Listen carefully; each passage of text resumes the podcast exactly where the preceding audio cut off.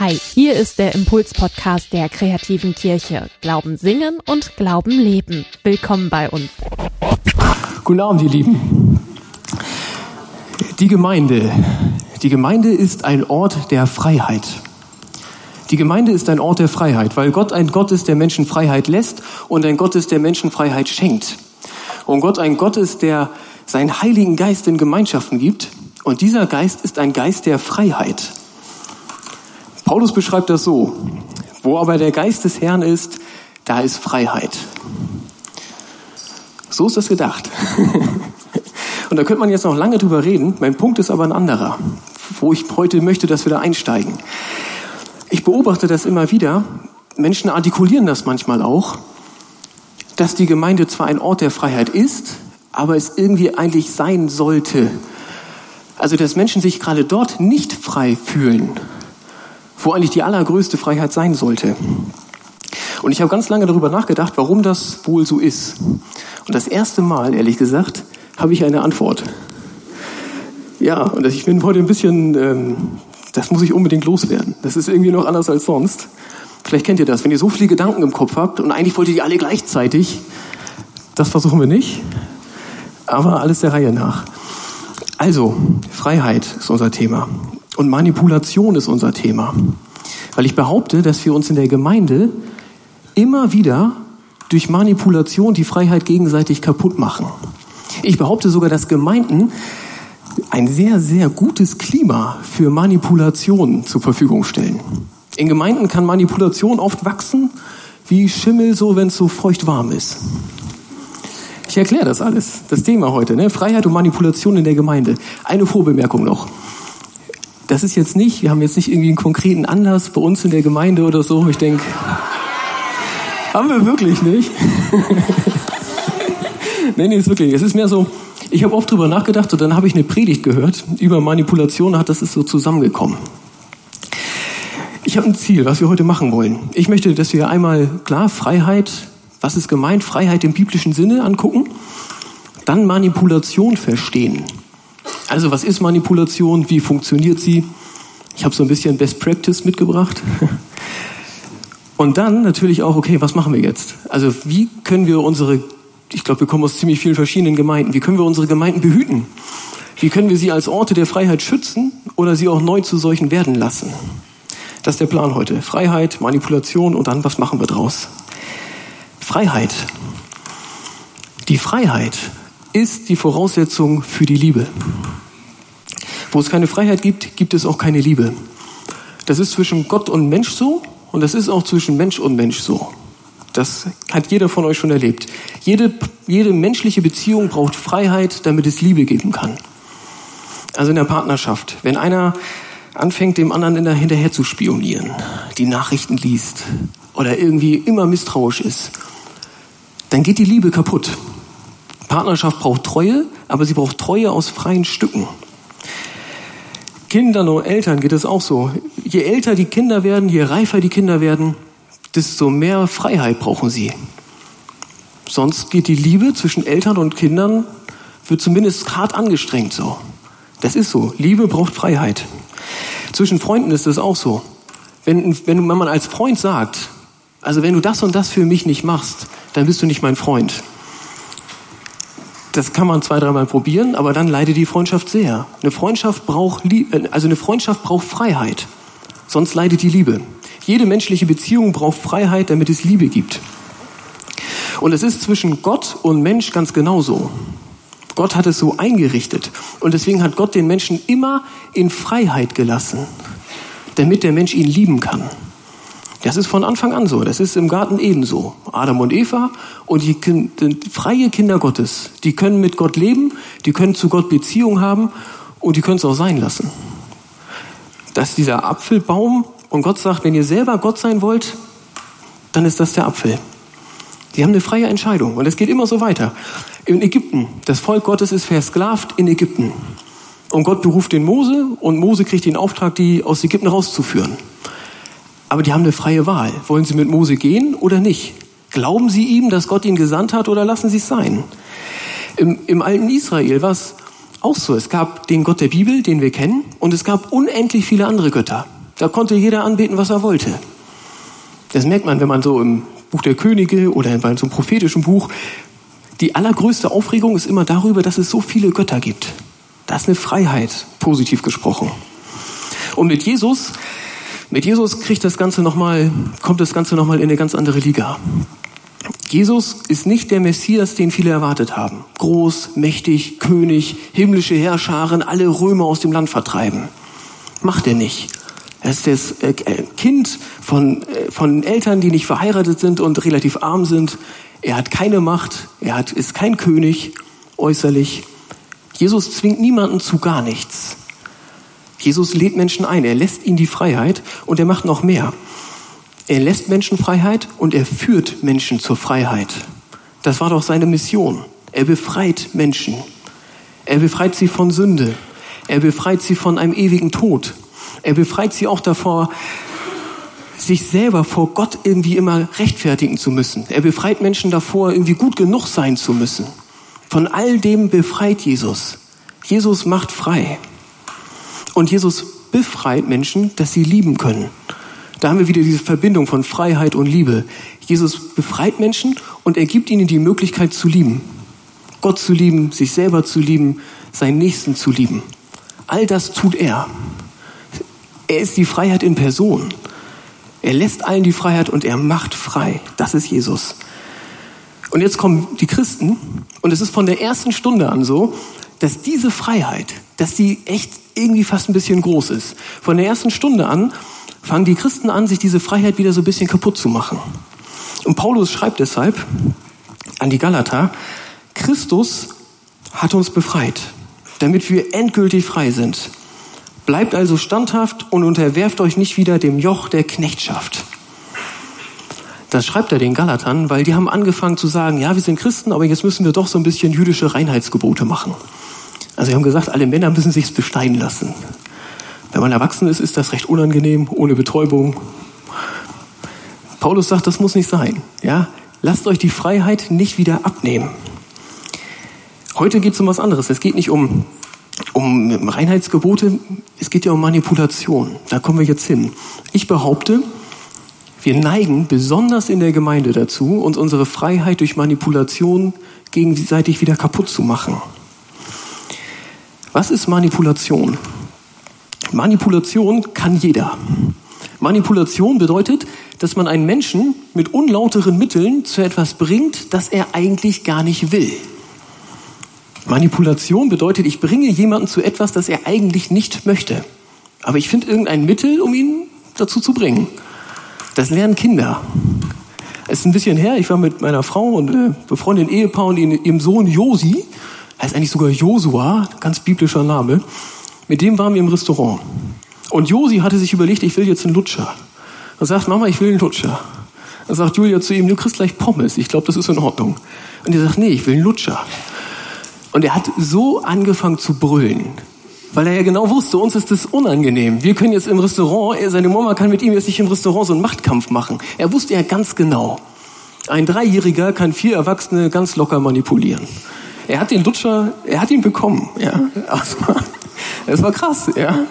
Jeder kann Manipulation. Wo zwei oder drei versammelt sind, egal in wessen Namen, fangen sie an.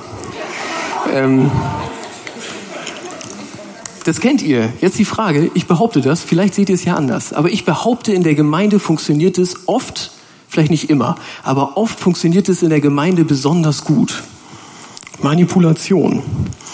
Und zwar aus, eigentlich aus zwei Gründen. Also Wieso soll man manipulieren in der Gemeinde? Ist jetzt nicht gerade eine Ansammlung von Menschen, die fies sind. Aber es gibt zwei gute Gründe, es zu tun. Der erste, in der Gemeinde haben wir große Anliegen. Die meisten Menschen in der Gemeinde haben große Anliegen. Sie haben große Anliegen für die Gemeinde. Die soll toll sein. Das soll ein großartiger Ort sein. Das soll ein Leuchtturm sein in der Stadt. Wir haben große Anliegen für unsere Gemeinden. Und wenn mir was wirklich wichtig ist, dann bin ich natürlich versucht, das auch ein bisschen so durchzudrücken. Und wir haben auch noch große Anliegen ja für einzelne Menschen. Und da ist so klar, was die Bibel sagt, was gut ist für dein Leben. Und dann will man jemanden ja auch dahin führen. Geistlich ein bisschen führen. Weil ich ein großes Anliegen für ihn habe. Und das ist dann eine Versuchung zu manipulieren, weil das Anliegen so hoch ist und so groß und so heilig vielleicht sogar. Das ist ein Grund, es zu tun. Und ein anderer Grund, es zu tun, ist so ähnlich wie der Josi. Weil man einfach was will, für sich persönlich. Und in der Gemeinde kommen doch viele zusammen, die, die was brauchen, die auch das Gefühl, also die auch, äh, auch in Not sind, die Freundschaft brauchen, die Liebe brauchen, die Anerkennung brauchen, die es brauchen, gesehen zu werden. Und was tut man, wenn man, wenn man was ganz doll braucht und irgendwie so ein bisschen Angst hat, dass man das nicht kriegt? Dann ist man versucht zu manipulieren, um es doch zu kriegen.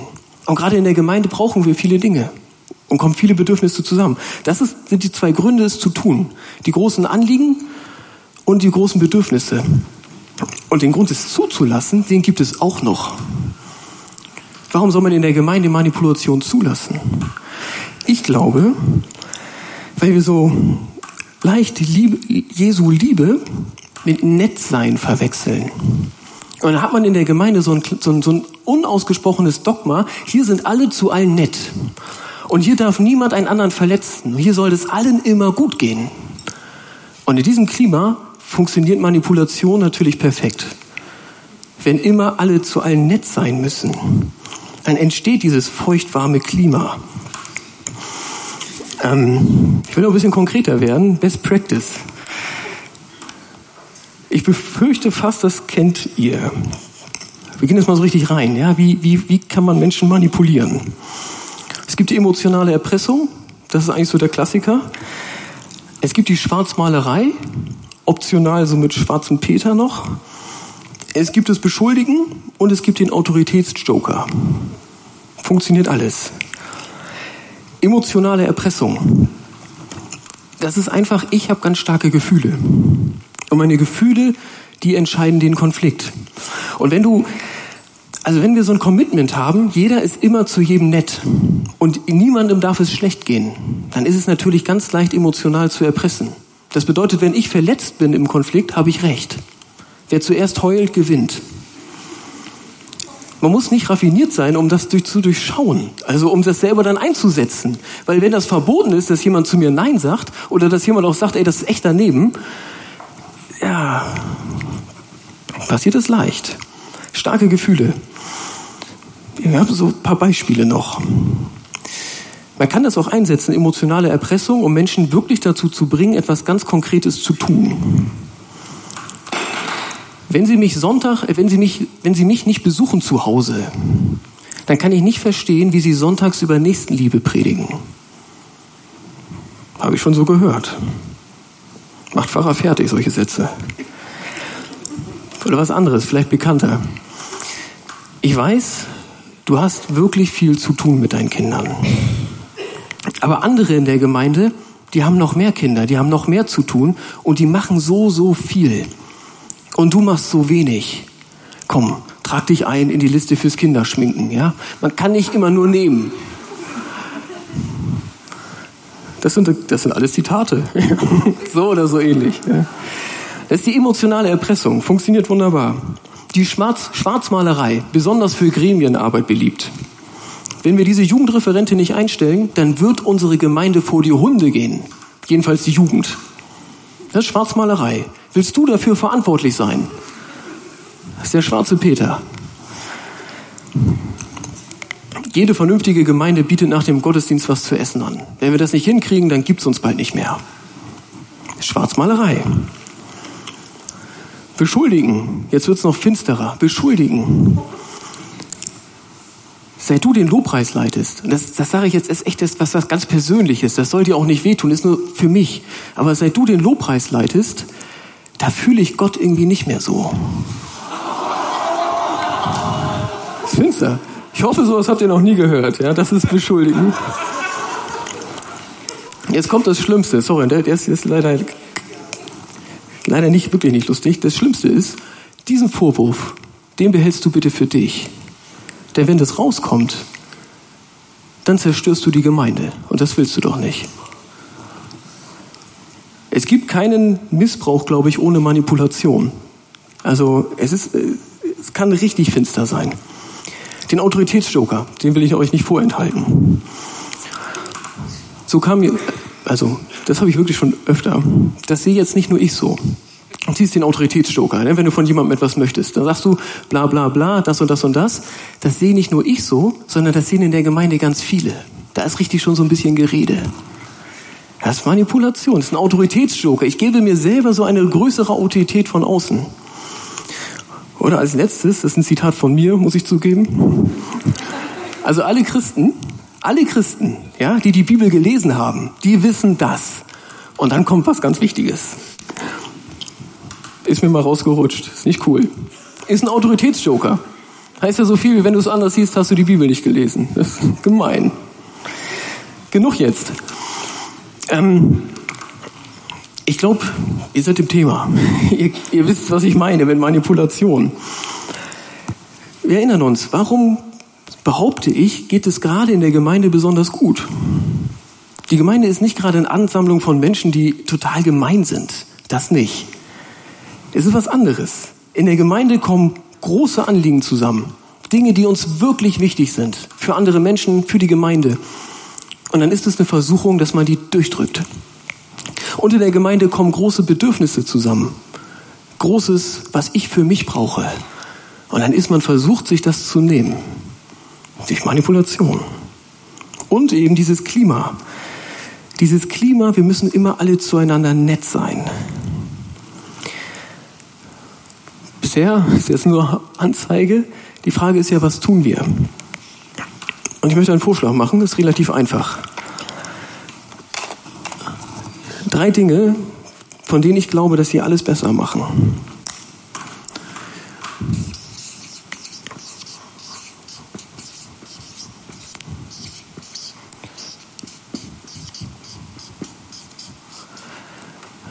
Man das gut lesen? Hier hört das Wort auf. Oh Mann. Ich mache irgendwann einen Kurs. Was ich sagen will, lasst uns nicht einfach so ein Klima der Nettigkeit machen, sondern lasst es ernsthaft von dem her kommen, um den es geht. Unsere Kultur soll von der Liebe Jesu geprägt sein. Und wenn Jesus die Kultur prägt, dann ist es so viel mehr als nett sein. Jesus war so aufrichtig, Jesus war so ehrlich. Jesus hat Menschen auch enttäuscht. Das, Im Neuen Testament kommt das ständig vor. Jesu Liebe ist viel mehr als nett sein. Es ist aufrichtig, es ist ehrlich, es ist barmherzig. Er ist auch derjenige, der, der ja die Freiheit immer wieder neu schenkt, der, der Zentrum der Gemeinde ist, der, der Menschen zur Freiheit befreit und der Menschen schenkt, dass sie lieben können, der Gemeinschaften auch eine Liebe füreinander geben kann. Das halte ich für total wichtig. Wir sind nicht einfach nur der nette Club, wir sind der Jesus-Club. Und seine Liebe soll unsere Kultur prägen. Ich glaube, das hilft total. Das Zweite,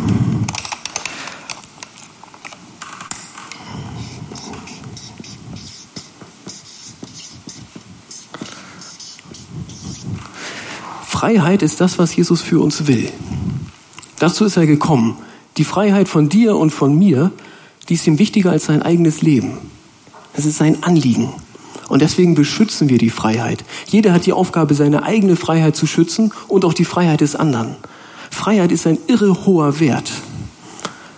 Und ich glaube, es ist viel geschafft, wenn, uns das, wenn wir das nicht vergessen. Wenn wir auch uns selber das Recht natürlich rausnehmen, unsere Freiheit zu schützen und anderen dabei helfen, ihre Freiheit zu schützen. Und das Dritte, ja, ja,